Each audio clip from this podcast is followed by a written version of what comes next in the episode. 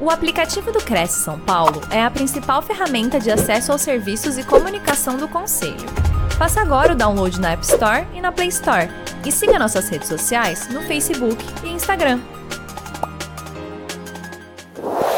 Olá, muito bom dia. Bom dia a todos, senhoras e senhores colegas que estão aqui nos assistindo, sejam muito bem-vindos à TV Cresce, mais uma vez ao vivo, hoje em especial, nessa sexta-feira, estamos aqui com a Carol Zanotti, são 11 horas, aqui próximo a 11 e 10 minutos, é uma live realmente muito especial para falarmos um pouquinho sobre o ECA, o Estatuto da Criança e do Adolescente. Nós estamos ao vivo pela TV Cresce, pelo YouTube e pelo Facebook, então quem estiver nos assistindo, mandem as suas perguntas, vamos aqui interagir com a Carol, quem não puder neste momento, depois teremos aqui a live editada, e com os dados da Carol para que vocês façam um contato posterior. Mas aqui num breve release, num breve resumo sobre a Carol Zanorte, cursou Teologia e Filosofia pelas Faculdades Associadas Ipiranga, fundadora e diretora da Carol Zanorte, Estratégias de Impacto desde janeiro de 2001, associada, assessora, mentora, palestrante e membro do Conselho Diretor da Rede Filantropia, desde janeiro de 2007, e do Canto Cidadão desde janeiro de 2022. Sobre o Estatuto da Criança e do Adolescente, o ECA, há 32 anos, a realidade de milhares de meninas e meninos brasileiros começou a mudar com a criação do Estatuto da Criança e do Adolescente, em 13 de julho de 1990, um conjunto de leis que estabelece os direitos fundamentais das crianças e dos adolescentes. O Brasil tornou-se o primeiro país a adequar a legislação interna aos princípios estabelecidos pela Convenção das Nações Unidas, criando o ECA, que passou a ser o principal documento que tem como objetivo a proteção integral da criança e do adolescente. Vamos conversar com a Carol Zanotti e conhecer um pouco mais de perto sobre esse assunto. Carol, seja muito bem-vinda à TV Cresce, ao Cresce de São Paulo, ao Conselho Regional dos Corretores de Imóveis Estado de São Paulo. Em nome do presidente, senhor José Augusto Viana Neto, Agradeço muito a sua participação conosco, o convite que foi aceito assim com tanto carinho, para que você venha falar da sua expertise dentro de um mundo que talvez não é um pouco desconhecido para nós, a informação sobre o ECA, com detalhes, com precisão, com dados, que você vem aqui bater esse papo com a gente. Então, seja muito bem-vinda nessa estreia na TV Cresce para esse tema de extrema importância conosco aqui, Carol. Muito obrigada pela sua participação. Tudo bem com você? Tudo bem, Simone, muito obrigada. Eu que agradeço, sem ser obrigada, mas com muito prazer. É, Isso é uma honra para nós tê-la aqui, Carol. É. Muito obrigada. É, é, a gratidão realmente por tê-la conosco aqui, por esse momento, nesta sexta-feira tão especial, com esse tema tão importante para nós. Acho que é próprio de todos os corretores de imóveis serem hospitaleiros, então eu me sinto muito bem é, recebida e muito bem cuidada por vocês. Obrigada. Gratidão aí a todos, a você, Simone, que é, a gente se conheceu primeiro, gratidão a Gilberto, Carol, com quem eu falei, e cuidaram de mim também, e ao seu José Augusto, que, que, que faz esse trabalho né, de, de reunião né, de todos os profissionais aí que cuidam de a gente molhar, morar com, de forma adequada, né, construir o nosso lar, né, nossa pousada. Muito obrigada. Obrigada, Carol. Vamos lá, vou te passar a palavra então e ficar aqui atenta aos seus conteúdos, ao seu comentário, Carol. Vamos lá. Então, vamos lá, eu é, queria trazer aqui, mais do que as questões legais, né, as questões da, da normatização, que inclusive é referência, é uma das principais referências mundiais de normatização né, de políticas públicas né, de todos os territórios do planeta, né, ela é referendada no planeta inteiro. Né? O Estatuto da Criança e Adolescente ela, tem um histórico né, que chega até lá. Eu, eu sempre digo que a criança e o adolescente não são o futuro. Isso nos, nos não pode nos a gente não pode ficar atentado tá certo a pensar que a criança adolescente é futuro.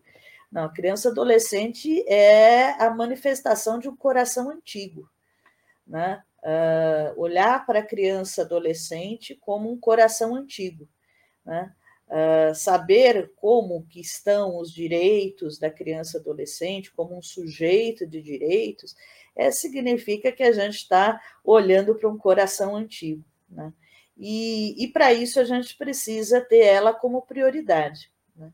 Eu vou só, se vocês me permitem, trazer um pouco da minha história e, e, e até uh, falar por que, que, eu, que, eu, que eu trabalho né, e, e, tenho isso como missão de vida, né, a defesa dos direitos da criança e adolescente. Ela não surgiu do nada, não. Né? Uh, a, eu nasci eh, de uma mamãe que tinha diagnóstico de esquizofrenia e, e, e, e, e a mamãe tinha uma, uma, uma, uma missão de me levar todo domingo à igreja, né? E ela me levava para assistir à missa e tudo. E na época que eu nasci, era muito famoso um filme, eu não sei se vocês tem essa, essa lembrança, essa referência, que era Marcelino Pão e Vinho. Marcelino Pão e Vinho, um filme italiano, que conta a história de um menino que é deixado dentro de um orfanato, de um convento orfanato de frades caputinos, e, e ele é, pode fazer tudo o que ele quiser, brincar, fazer todas as estripulias dele, ser criança, né? Só não pode ir no sótão. Né? Obviamente, o primeiro lugar que ele vai é no sótão. E lá ele encontra um, um crucifixo enorme, né? Ah, com Cristo, né? grande e tudo. E o danado do Cristo desce e quer tomar pão e vinho com ele. Pois muito bem. Eu, quando era criança, mamãe me levava à missa, e ao lado de onde ela sempre sentada tinha um crucifixo enorme com Cristo grande. Eu falei: esse moço aqui vai querer descer, tomar pão e vinho comigo. E eu ficava assombrada. Para mim, os dias de domingo eram terríveis. Pois muito bem. Um dia eu levei um cortador de unha. E eu falei, mamãe, posso ir lá cortar a unha? Que era uh, do lado da igreja, tinha um sopão né? na época chamava Moradores de Rua, depois foi para. uh, excluídos, né? e depois foi para pessoas em situação de rua. Pois muito bem. E nesse dia eh, eu levei um cortador de unha e mamãe deixou. Ou veja, a minha trajetória, e eu tinha coisa de nove, oito, nove anos de idade. Como criança, né, eu comecei a me libertar de coisas que eu não entendia, né, é, a partir de ações sociais, né. E, e, foi quando eu comecei a trabalhar com projetos sociais, projetos ambientais. Tive a oportunidade de ter grandes mestres e, e tutores né, no processo, uh, isso na década de 80, né? E foi quando eu também conheci muitos movimentos que atuavam com meninos e meninas de rua, uh, aqui em São Paulo, no ABC, né? E depois fui conhecer outros estados e tudo. E sempre como criança e como adolescente, podendo ser liberta, né? Uh, do, daquele Cristo que ia descer, tomar pão e vir comigo, mas podendo ser liberta para poder tomar sopa, né? Ser companheiro. Companheiro significa partilhar do mesmo pão. E, e nessas incursões, é, eu tive a oportunidade de conhecer é, várias realidades e que a mim eram muito, muito caras, né? É, principalmente pessoas em situação de rua, né? Uh, aonde eu aprendi muito com elas o que, que era efetivamente ser uh, uma criança, né? E, e fui me construindo como um, um, ser de sujeito de direitos, né? E participando de alguns movimentos, né? Principalmente alguns ligados à Constituição de, 80, eh, de 88, né? A Frente Parlamentar da Constituinte de 88, dentro da, da do, dos processos de defesa da criança e adolescente, que antes não era criança adolescente. Né? Antes da Constituição de 88 se chamava menor. Né? Aliás, a primeira vez que aparece a palavra infância institucionalmente, né, numa carta magna, é na Constituição de 88, ou seja, muito recente. Né? Uh, mas eu queria trazer para vocês, trouxe a minha trajetória, mas que, queria trazer isso para enculturar também a trajetória do Estatuto da Criança e Adolescente. Veja, em 1500, quando uh, o Brasil começa a ser uh, formalmente colonizado, não digo que descoberto, mas formalmente colonizado, é colonizado principalmente pelo, pela via europeia, né? uh, pelos meus antepassados, né, que tiveram as mãos sujas de sangue, inclusive. E vem a ideia uh, uh, de menor, né? não, não se chamava criança adolescente, não se tinha um olhar para criança adolescente, ele era menor. Né? E o que, que significa é, menor? Né? E que hoje, quando a gente fala, está completamente errado, né? não só gramaticalmente, mas hermeneuticamente. É, veio a ideia de menor, ora veja, Dom Pedro, Dom Pedro II, ele, com 12 anos de idade, assume o trono de Portugal e Brasil. Né? É, como assim? Né? Uma criança de 12 anos né, assumir o cuidado de dois países né, tão imensos, tão complexos, porque não se tinha noção a, a criança e adolescente era apenas um adulto em miniatura, inclusive sob submissão de direitos, não se tinha direito algum. Criança e adolescente não era olhado como pessoa.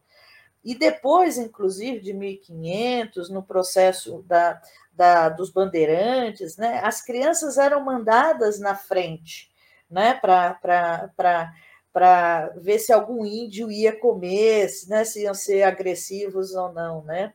Então, a criança que não tinha uma identidade dentro do seu, do seu desenvolvimento né, psico, emocional, social, né, era começada a usar, inclusive, no processo de uh, uh, uh, desbravamento, como dizem alguns, mas inclusive de, de dominação né, do, do nosso território. E assim vai seguindo, né? Uh, as Santas Casas de Misericórdia, né, principalmente em 1600, a primeira organização sem fins lucrativos no Brasil data de 1543, acho que é 1043, que são as Santas Casas de Misericórdia. Ah, no muro dessas Santas Casas, tem algumas até preservaram né, essa, essa figura histórica, né, esse instrumento histórico. No muro das Santas Casas, é, inclusive pelo movimento de colonização, né, de, da, da, da, da inclusive de forma violenta, né, ah, os filhos que eram paridos de forma indesejada, muitas vezes, na sua grande maioria, a partir dos estupros, né, da exploração, né, ah, eram deixados nesses muros que tinha um sistema que é, é, é praticamente uma roldana, né? É um, um, um, sistema de você deixa a criança fora do muro e a criança é recolhida pelas irmãs, né? Ou pelas madres de caridade na época, se chama Roda dos Expostos. Inclusive, essas irmãs e madres passam a assumir o papel dessa família, né, de alguém abandonado dentro de um processo, inclusive, de violência e, e, e os outros funcionários eram chamados de tios e tias, né? até por essa figura mesmo de assumir né, uma nova história que não é a, a própria história dessa criança. Pois muito bem, então vem é, de um olhar não, não uh, uh, singular para para é, essa faixa etária de desenvolvimento, né? Depois vem para um, uma utilização, né, no processo de colonização, né, de, de conquista de território. Depois ela vem para um processo de abandono muito grande, inclusive de atos, é, consequência de atos de violência. E, e, assim vai, né? Isso até 1900, né?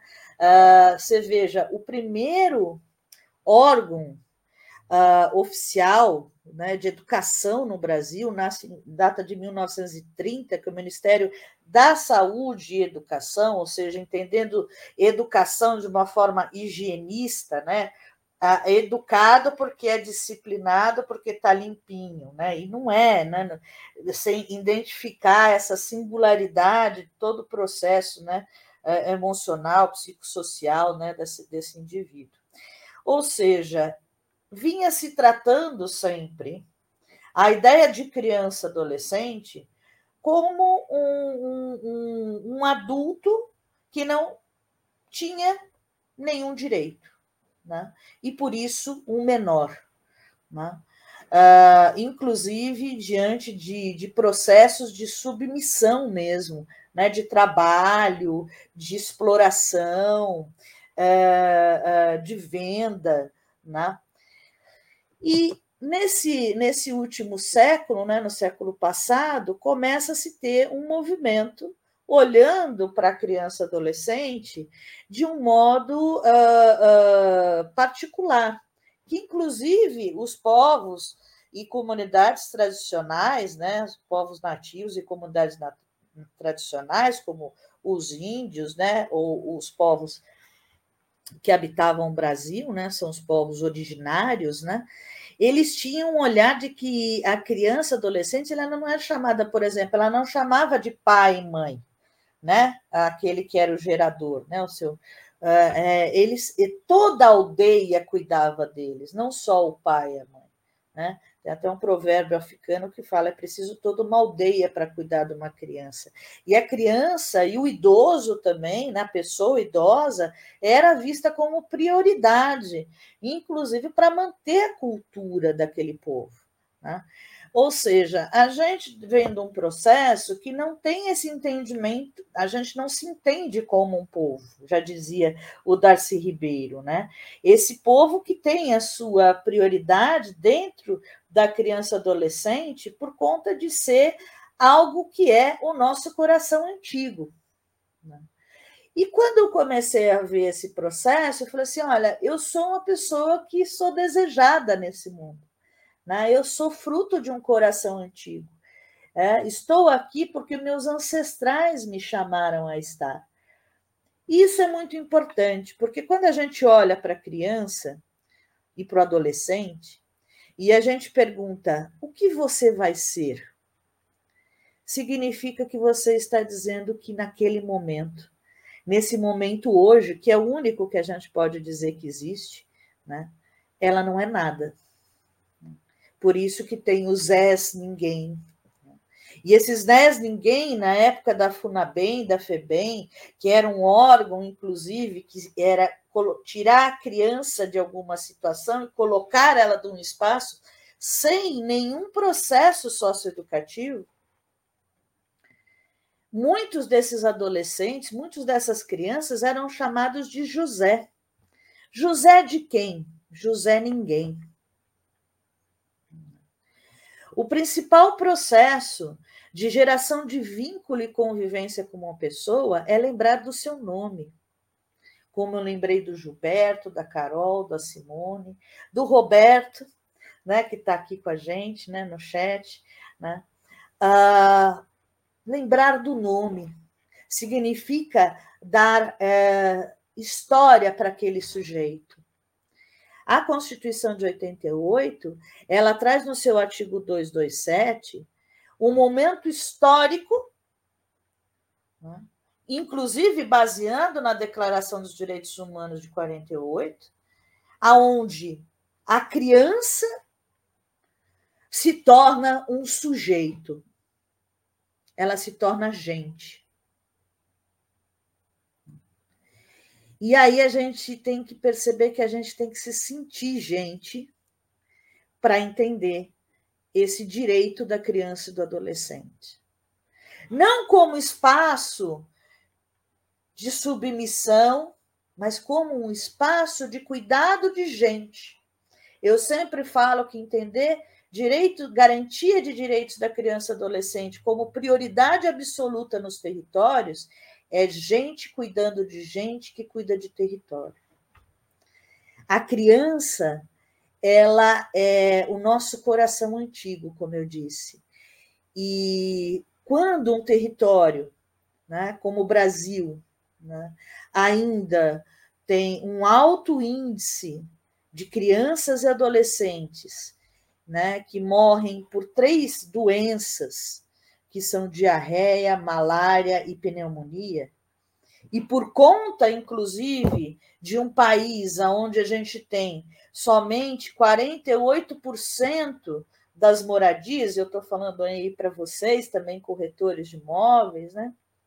48% das moradias com esgoto, né? 42%, se eu não me engano, com água tratada, né? que são direitos básicos, não são benefícios, não são auxílios, é de direito.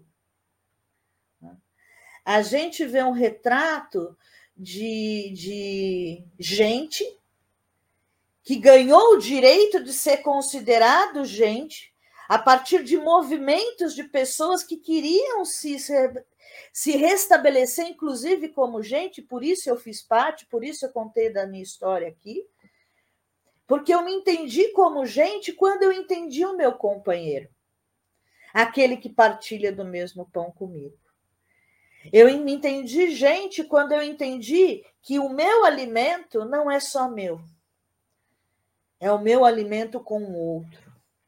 Que tantas mãos passaram né, esse alimento para estar tá aqui, inclusive hoje no Brasil, não é só preferencialmente ou prioritariamente, quem nos alimenta são as famílias, são os agricultores familiares. Né? Ah, então, veja, qual que é o papel do ECA nesse momento, que tem 32 anos?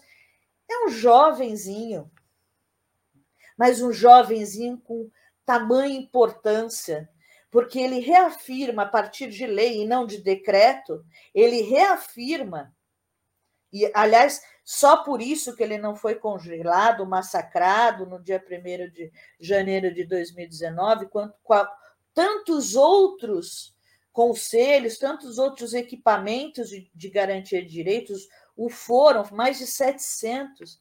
Segurança alimentar, programas de antidroga foram congelados porque eram por decreto, muito deles. O ECA ele vem em 1990 para garantir em lei a prioridade absoluta da gente se considerar gente. Não no futuro, não naquela história não contada das crianças abandonadas na roda dos expostos das santas casas, mas no agora, inclusive no protagonismo de crianças e adolescentes que não compactuam com injustiças. O ECA ele vem reforçar e dar uma garantia de uma possibilidade. Só que o ECA não é um, um livreto, não é um papel que você vai pegar por osmose. Né? É, ele precisa ser algo vivo. Você não veste a camisa do ECA, porque vestir e tirar a camisa é muito fácil.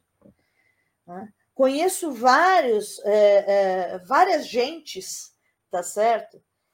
É, que esqueceram de ser gentes e que vestem a camisa do ECA, mas esqueceram da prioridade absoluta da criança e adolescente nos seus territórios. Não é para o futuro, não é, é para o agora. É para saber que as pessoas não precisam beber água que tenha fezes. Desculpa se eu sou tão dura, mas é essa a realidade. Uh, a gente, se a gente for olhar alguns dados, né, é, uma a cada três crianças no país, tá certo, estão na extrema miséria. O que, que é extrema miséria? Monetariamente é receber menos de 96, 96 ponto alguma coisa de real mês né? família, né? per capita família. Né? É... é não ter acessos básicos né, nos movimentos. E aí eu reforço uma coisa, mas miséria é miséria em qualquer canto, riquezas são diferentes. As melhores iniciativas as melhores ações né, que nesses, meu, nesses meus 40 anos né, de trajetória, e olha que eu já passei por muitos lugares, né, por muitas gentes, né, vieram daquelas comunidades de extrema miséria. Aonde a lei não é benefício, não é auxílio, não é favor, não é doação. Pode até ser, mas não é isso que prevalece. O que prevalece é a garantia de que criança adolescente é um sujeito, é gente de direito. E por ser gente de direito, também é um ator importante, como eu fui quando criança, né? de não compactuar com negligência, de não compactuar, e aí que vira fortaleza. Enquanto nós estivermos olhando somente com olhos de miséria, e isso não significa não olhar para a miséria. A gente deve olhar para a miséria, mas encontrar soluções nas potências. E são nesses misericordiosos que vêm como gente, não futuro, mas agora, como sujeito de direitos, não no futuro, mas no agora, e se vem dentro desse coração antigo, é que se preserva né? Ah, não só o indivíduo criança adolescente, mas o povo criança adolescente. É que se preserva a nossa história, é que se faz uma história uma grande revolução de uma história. E o ECA, que é o Estatuto da Criança e Adolescente, ele vem dar garantia para essa história. Garantia de que a criança, uh, e principalmente no, na Constituição uh, de 88, no seu artigo 227, e depois no artigo quarto da, do Estatuto da Criança e Adolescente, aonde a proteção integral a essa gente, a esse essa criança adolescente, a esse sujeito de direitos, tem três uh, situações que eu sempre digo que são consequência. Aonde é dever assegurar direitos prioritariamente à criança adolescente, né? Primeiro, a família, em segundo, a sociedade e só por último do Estado. Porque o Estado não é pessoas no poder. O Estado são pautas no poder. Ora, veja, se a gente for olhar para o último estudo da Brink, né, for olhar para o último estudo, inclusive do Unicef né, e do Banco Mundial, a gente vai saber que apenas 6,4% tem moradia adequada né, em alguns territórios brasileiros.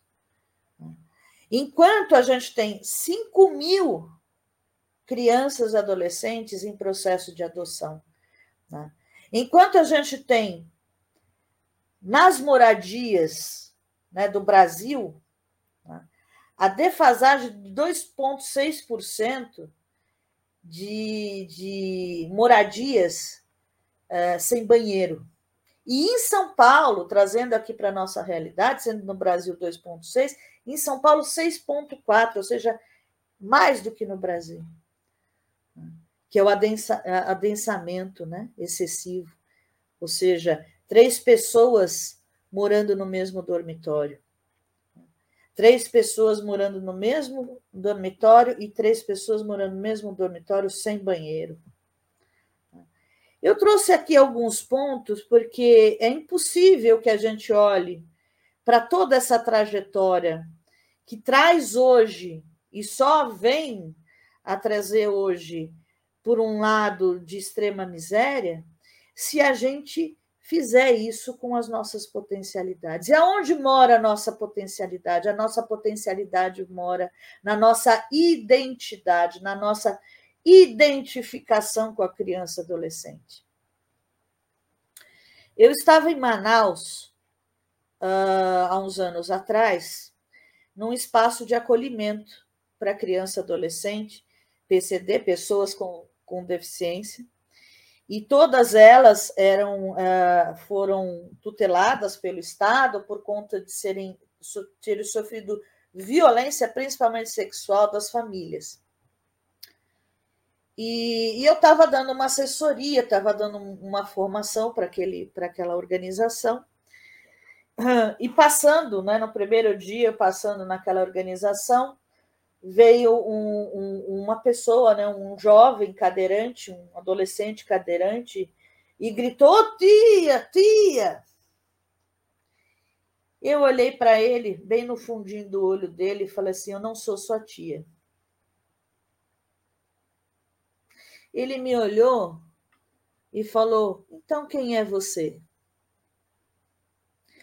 Eu falei: Eu sou Carol. E aí, gente, ele virou para mim, esse adolescente, e falou: Então eu sou o Vitor.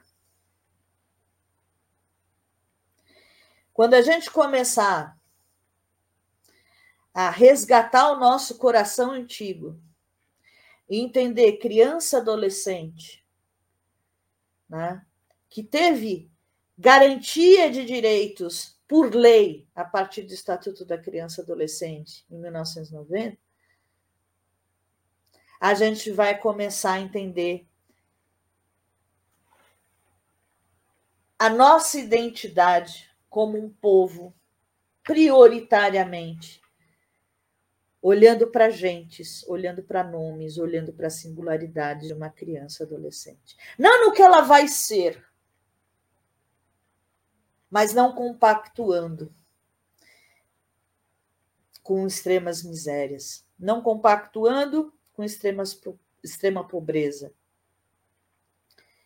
Não conseguindo aceitar que uma a cada três crianças hoje vivem em extrema pobreza e a mortalidade de diarreia, pneumonia e malária.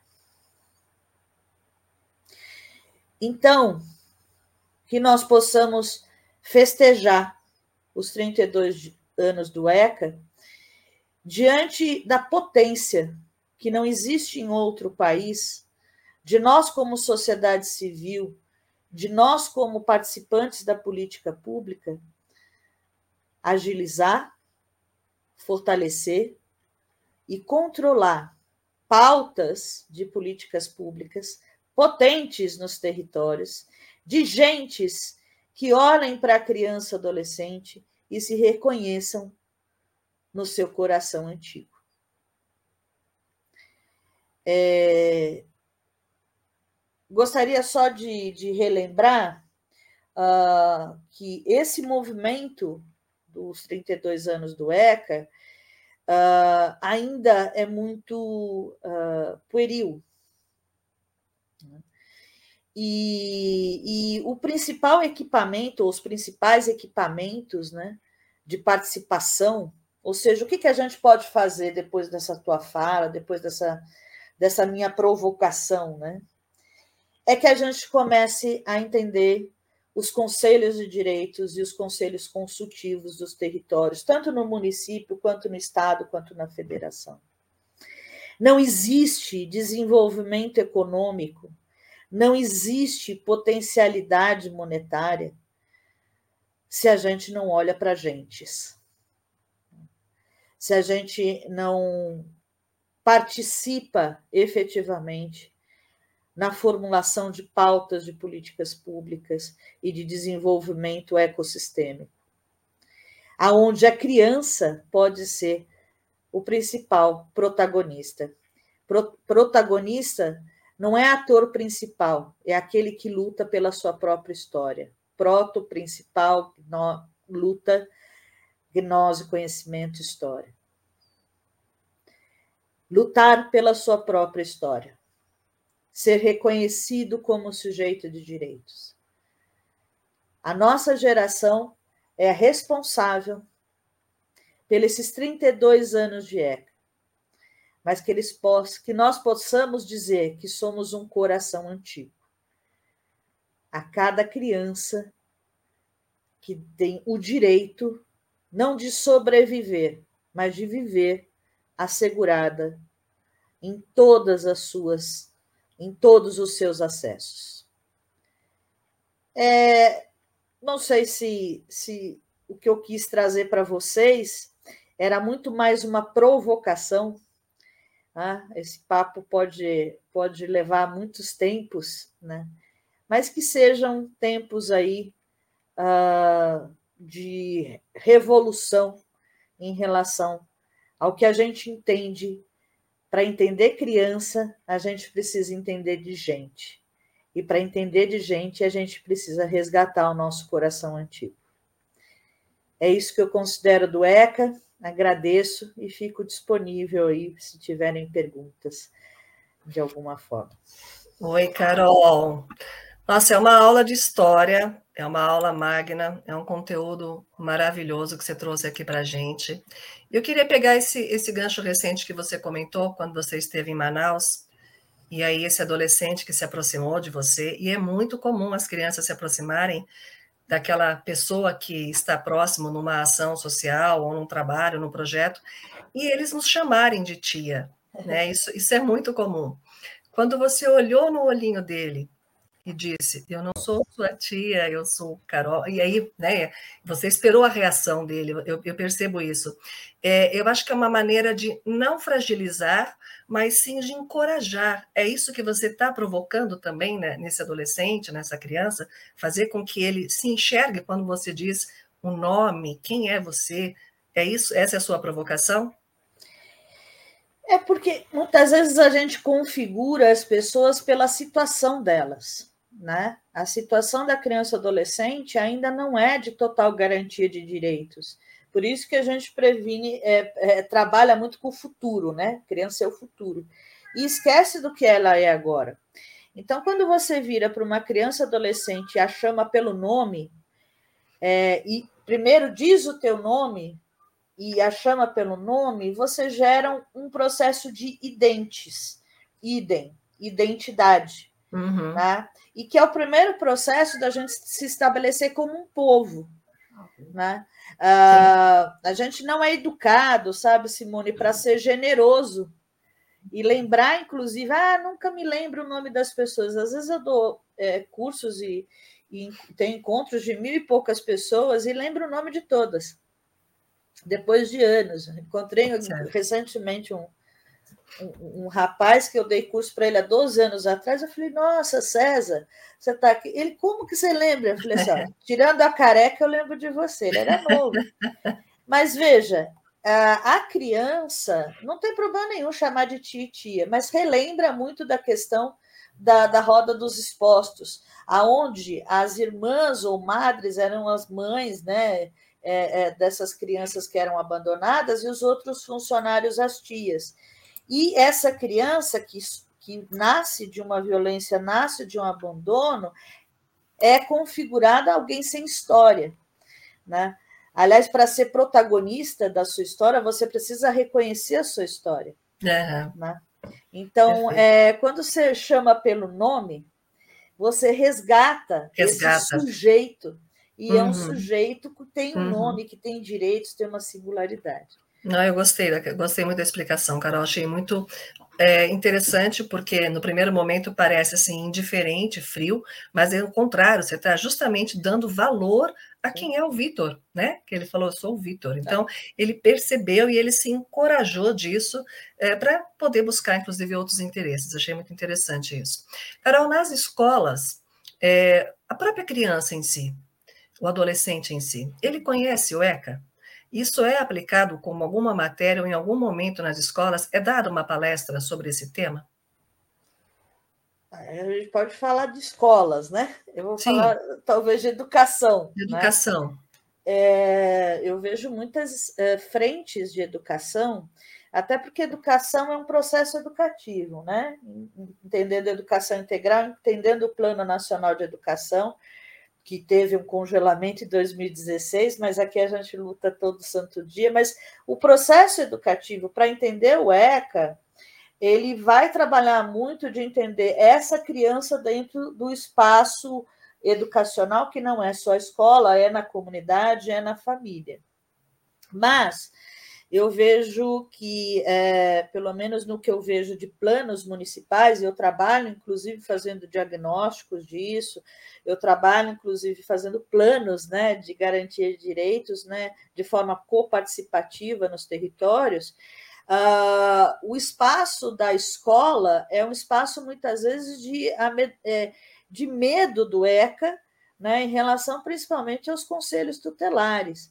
E hum. conselho tutelar não é delegado, não é polícia, é, não é, não é, não é, é não, não, vai entrar com sanções. Uh, o, o, conselho tutelar, que é formado inclusive por representantes da sociedade, eles têm o papel de zelar pela garantia de direitos, né? Eles não têm o papel de investigar, né, de punir, ele não tem papel é, de, é, de julgar, ele tem um papel de ouvir, relatar e zelar pelo direito. Então, você vai em algumas escolas onde o ECA, ah, esse tal do ECA aí veio garantir meu direito. E você vem com um monte de sanções, aonde esse ECA ainda tem a figura do Código de Menores de 1 e 2, né? Uh, antes de 1988, antes de 1990 ou seja, ainda com a visão de repressão e não de trazer esse nome do Vitor, né, como uhum. gente, como pessoa. Mas veja, só se você me permite, Simone, eu vejo que não é a escola. Sim. Tá?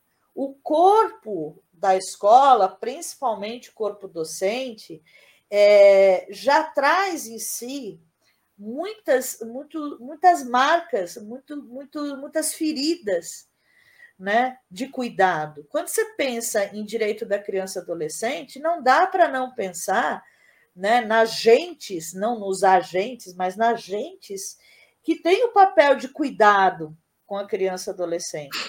Né?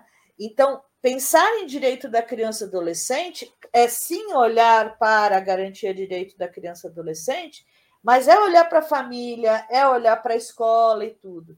Porque o projeto não é só. Veja, o acolhimento é importante. Uhum. Mas se uhum. você só faz isso, você substitui o papel da família, você substitui o papel da escola. E não é esse espaço. Espaço de garantia de direitos, eu falo, eu vou tentar trazer um, um, uma frase que eu sempre falo: não adianta dar o peixe e ensinar a pescar. Gente, dá peixe. Se tá com peixe a mais, dá pelo amor de Deus, tá certo? Você sabe ensinar a pescar? Que ótimo. É importante quando funciona a rede. Perfeito, Carol. Tá Muito certo? Bom. E a certo. rede é família, comunidade, escola. E aqui esses, essas gentes que cuidam de gentes, principalmente precisam ser cuidadas também precisa estar todo mundo entrelaçado realmente, né? É, Senão é esse acolhimento é entrelaçar realmente para que dê certo, né? Ninguém e larga a mão de ninguém, Simone. Isso. e existe, é, existe talvez alguns departamentos ou, ou é, órgãos que são responsáveis por fiscalizar se isso realmente acontece, na, enfim, na, se o estatuto está sendo cumprido, existe alguém que tem essa, esse, essa função de fiscalizar isso ou não? Eu, eu citei eles aqui rapidamente, até porque ah, tá. eu tenho, eu tenho esse, essa é a minha missão de vida, fortalecer esses equipamentos. Né? Você tem o tá. sistema de garantia de direitos da criança e adolescente, tanto no nível municipal, estadual e federal. O principal órgão de, é, é, é, de construção, de fomento, de agilização e de controle de pautas públicas, inclusive de mercado, de garantia de direitos, são os conselhos de direitos. Os conselhos é. de direitos nascem com ECA, né? e os conselhos de direitos eles funcionam de forma paritária, ou seja, a, a representantes do poder público e representantes da sociedade civil. As pessoas, inclusive, têm fundos incentivados, têm recursos. As pessoas sabem muito pouco o que eles são e em, em, muito poucos lugares, esses conselhos funcionam uh, de forma efetiva por conta mesmo desse falso olhar. Né? Uh, e o falso olhar vem porque os diagnósticos não são feitos, né? a uhum. gente não ouve o território, a gente supõe, eu acho que. E as pessoas, às vezes, que compõem esses conselhos ainda não estão se identificando como gente, é, agentes né, e atores principais. Então, eu vejo assim, o Robertinho está aqui, sabe disso, né? Roberto uh, uh, uh, sempre meu companheiro aqui, companheiro de vocês, né? É, a gente ainda tem muito, muito do que ainda que fazer do ECA ser uh, vivo no território. Mas o ECA ele é importante para que a gente possa se respaldar, inclusive por interesses de poder difuso, para fazer essa garantia acontecer. Ou seja, o ECA não é só vestir a camisa.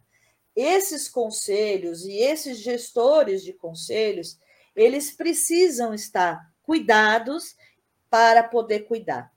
Eles precisam conhecer para difundir e, e fortalecer, e assim olhar para ver o que tem de potência, não só de demanda no território.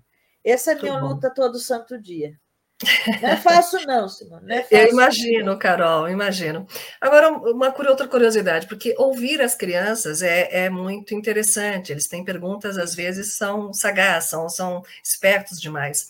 Além do Vitor, alguma outra criança te fez alguma pergunta ou alguma outra colocação? Alguém te surpreendeu de forma, tipo, com essa maturidade? Você tão cedo também percebeu o que era importante compartilhar o pão, né? De estar junto com quem realmente você queria lutar lado a lado, enfim. Alguma outra criança demonstrou isso para você em algum momento? E o Guilherme, que falou, do dia eu não, eu não ouvia há quase 12 anos, falei com a mãe dele, né, num, num encontro, e ele falou é, a mãe dele pergunta: Você lembra da Carol? Ele falou: Sim, lembro da Carol. Ela me dá muita esperança. Olha que bonitinho. É, eu fiquei muito feliz, obviamente, né, dentro da minha vaidade, mas eu vejo que todo o espaço aonde a gente olha para essa criança, dentro do nome, dentro da sua identidade, dentro do, das suas características, porque a gente nasce curioso, a gente vai ficando com muitas rusgas e esquecendo nas nossas rugas né? É, então a gente vai ficando idiotizado, né? Ao invés de ser é, é, voltar a esse espaço pueril de ter curiosidade, de ter esperança, de ser esperançoso no mundo. Então, assim, é, existem muitos nomes e muitas crianças e muitos adolescentes, inclusive aqueles que não são mais em faixa etária, mas que trazem em si é, esse coração antigo, de ser esperançoso. Né? Eu digo que eu sou uma pessimista esperançosa, muito copiando a Ariano Suassuna. Mas eu vejo em alguns espaços, inclusive educadores, né? inclusive em mães, em pais, né? em pessoas em situação de rua. Né? Eu já tive a oportunidade de é, é, ter uma criança que partilhou de um pão com a unha toda suja e toda uh, com, com caca, com caca mesmo de, de nariz e tudo, e me oferecer um pão.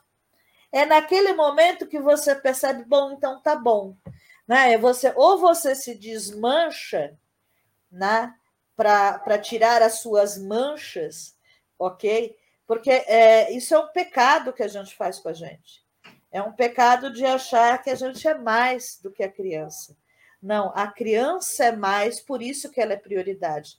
Não pelo futuro que ela é, mas porque ela nos faz reconhecer que é o nosso coração antigo nela. Então, é essa construção de tantos nomes, tantas, tantas crianças por aí, que inclusive não têm nomes. Imagina, no, no, no último mudança do Código Civil de 2002, né?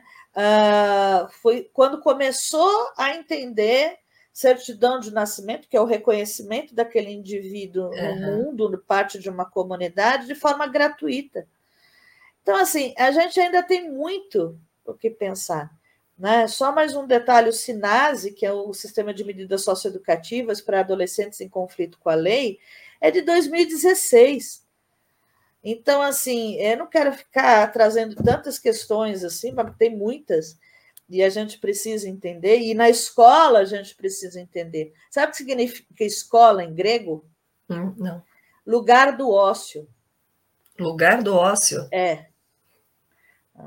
Não existe poder criativo se você é, cria grades curriculares se você uhum. quer trazer uma disciplina e que essa disciplina não seja em roda, aonde o esperançar pode acontecer, Simone, não só no meu olho, mas deu olhando para você.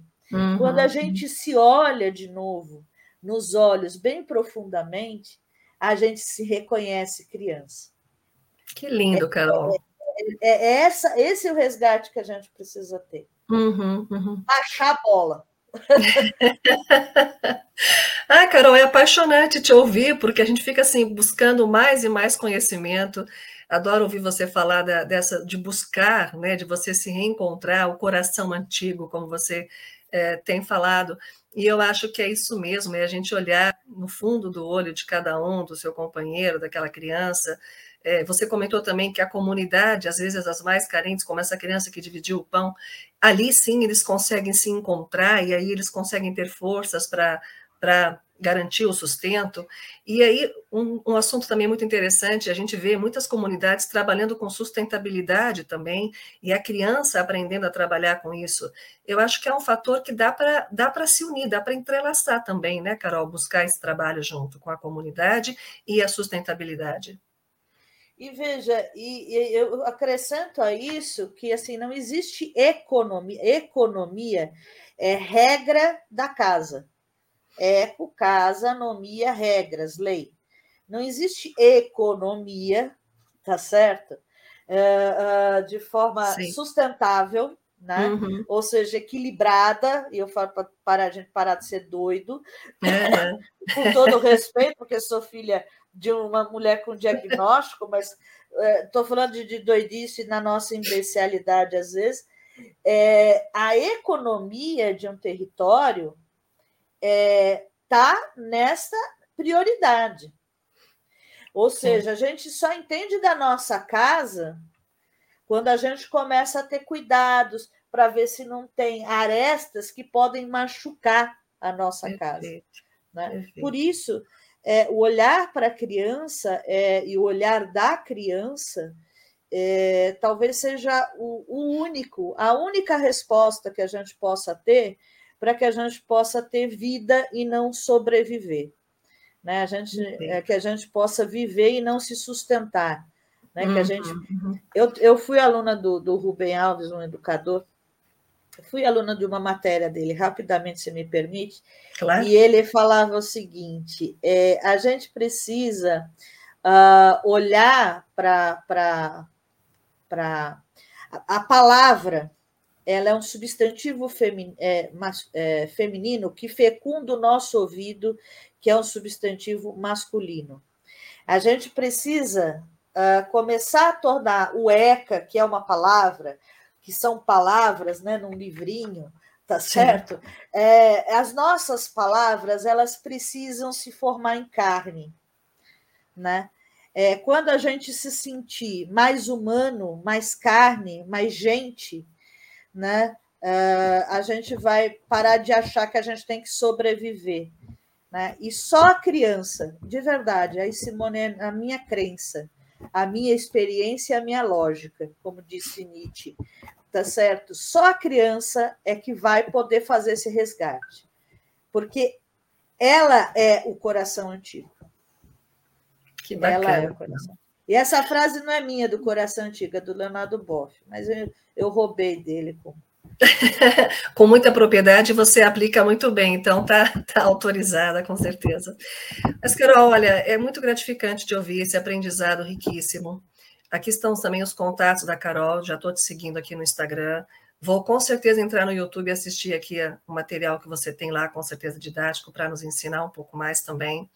É um tema, como você falou, é bastante polêmico, um conteúdo extremo, extenso. Eu ia até te perguntar um pouco mais aqui, inclusive, tipo, nessa pandemia, como é que ficou um pouco essa história das crianças em casa, do abandono, dos pais. Não sei se você tem uma estatística breve de como é que isso tem, tem, tem sido, tem trabalhado. É, você pode falar um pouquinho para nós também como é que foi impactante isso com as crianças? A gente ouve falar muito na televisão, tem muita informação, mas queria ouvir de você, Carol. Olha, o Unicef, agora em, em março de, de, desse ano, ele fez um estudo que depois eu posso até disponibilizar quando eu tiver um estudo muito importante sobre a questão, inclusive referendada na extrema, extrema pobreza, né, uh, desse, desse espaço pandêmico. Né? O Unicef é um órgão da ONU que né, trata da, da infância, né, do direito da infância no mundo, e, e foi em março que saiu isso. Veja, é, o espaço da, da pandêmico ele só ressalta né, as questões de vulnerabilidade e risco que muitas crianças e adolescentes é, enfrentam todos, todos os santos dias. Né? Todas essas crianças e adolescentes, inclusive quem cuida deles, né, e essas gentes que cuidam deles, uh, e eu estou fazendo um, um, resumo do que traz também o, o documento do Unicef, Uh, todas essas gentes, elas, uh, a, a, a, o principal incidência da, desse nível, desse indicador de pobreza, de extrema pobreza, foi por conta de famílias que têm mais de cinco pessoas, inclusive de crianças de 0 a 15 anos. Então, ou seja, quando a gente pensa em PIB, né, Produto Interno Bruto, que na verdade são indicadores de 1950, né, mas quando a gente pensa em PIB, apenas 0,5% do PIB brasileiro é utilizado nos, no, na, na, garantia de direitos da criança e adolescente no país. Ou seja, é, é pífio. Né? É uhum. pífio. Ou seja, quando vem um vírus que é muito mais forte que a gente, porque a gente, é, Simone, a gente é mais fraco que uma neba, né? né, o protozoário é muito mais forte que a gente. Tá certo? A gente é, o ser humano é, olha, fraquíssimo. Tá certo? Aonde que a gente precisa se tornar forte? Se rodeando das pessoas, das gentes que fazem, fazem a nossa alma sorrir. Né? Já diria o chapeleiro lá da Alice, Pai das Maravilhas. Agora, o espaço pandêmico só ressaltou isso. Graças ao ECA, graças à lei, a gente tem uh, equipamentos como os conselhos de direitos, o sistema de garantia de direitos, que reforça, inclusive, a investigação, né, o alerta para algumas situações, inclusive para essas baboseiras de descoloriza, des, desescolarização. Essas, desculpa, eu falo mesmo porque isso daí, imagina, já tivemos tanto retrocesso, precisa, uhum. vamos pensar para frente, tá certo? Uh, agora, o espaço de violência né, e de situações de risco, o que é situação de risco? Que risca, viola, né, é, machuca, né, ficou notoriamente mais forte. Uhum, uhum. Perfeito, Carol. Carol, olha, é realmente extremamente importante e gratificante te ouvir. Eu quero agradecer aqui, como você citou também, o Roberto, que estava participando conosco, Roberto da Dadivar, e eu coloquei até no chat aqui para a gente falar do dadivar.com.br, é o Roberto Ravagnani.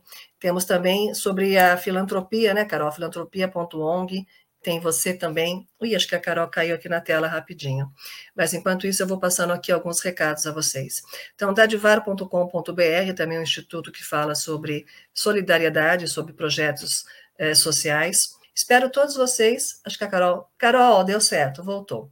Estava é. passando os recados aqui da TV Cresce, que nós temos a live hoje às 20 horas sobre o tema superação em vendas. Comentei assim, deve estar chovendo muito lá onde a Carol está, e caiu a internet. É. Aliás, está é uma chuva, luz ainda. Que é uma chuva abençoada, né, Carol? Amém. Mas, Carol, agradeci o Roberto da Dadivar conosco, falei também da filantropia.ong, onde você também está citada lá, nós podemos nos inscrever e participar também para receber as informações. Quero agradecê-la e pedir para que você deixe a sua mensagem é, para todos que estão nos ouvindo, que vão nos assistir, sobre esse tema, sobre a sua experiência. Você já falou um monte de coisa aqui apaixonante, que a gente grava um pouquinho, quer escrever para não esquecer. Eu vou assistir de novo para aprender um pouco mais, mas queria que você deixasse a sua mensagem para todos que estão nos assistindo, Carol. A gente precisa resgatar ser gente, para entender direito da criança e adolescente, é a gente olhar para a gente. A lei O ECA ele vem dar essa garantia de que a gente tem essa possibilidade. Dalmo Dalari, um grande jurista, uh, uma referência né, nacional e internacional, ele diz a lei ela nos traz a possibilidade, né? O ECA nos traz a possibilidade. E aí eu trago uh, e, e a nobreza né, e a honradez do Cresce de ter esse espaço de mostrar que há possibilidade da gente se resgatar como gente que cuida de gente, que cuida de território. Olhar para a criança é uma coisa, olhar com a criança é, é, é a gente resgatar, de fato, que essa lei possibilite a gente ter territórios mais justos e não de sobrevivência, mas de vida em abundância. Deixa eu mandar um beijinho aqui para a Roseli, que é lá do Jardim Ângela, inclusive é, é, para o Evaldo, para o Roberto, né, Robertinho, para o Fandango. E um beijinho para você, Simone. Muito obrigada por obrigada, me, me, resgatar também em ser gente. Tá? que linda, imagina. Você que nos trouxe todo esse conhecimento e nos fez ser um pouco melhor hoje, um pouco melhor e olharmos mais para o outro, dentro do olhinho do outro. Carol, muito obrigada e te agradeço de coração. Tem mais uma pessoa aqui te participando também, ó, Conselho PMG ah, pessoal lá da, dos conselhos, conselhos de direito, que tem que ser. É, somos amigos, são vários amigos aí, vários companheiros que todo santo dia fazem com que esse ECA é, possa se tornar carne e que a carne é, gere vida em abundância para todos. Amém. Fortaleza para vocês. A Leila de Guaratinguetá. Paz e bem, Leila. Muito bom, muito bom. Obrigada a todos, Carol. Obrigada a todos que participaram conosco. Muito obrigada, Carol. Gratidão mesmo. Fica mais um pouquinho na sala, a gente conversa aqui nos bastidores. E a todos vocês que estarão ainda assistindo essa live, participem. Participem muito da vida da criança e da criança que existe em você também, né, Carol? Porque a gente precisa resgatar esse coração velho, como você disse. É, coração antigo é sempre importante. Obrigada, Carol. Um abraço. Fiquem com Deus. Obrigada, Carol.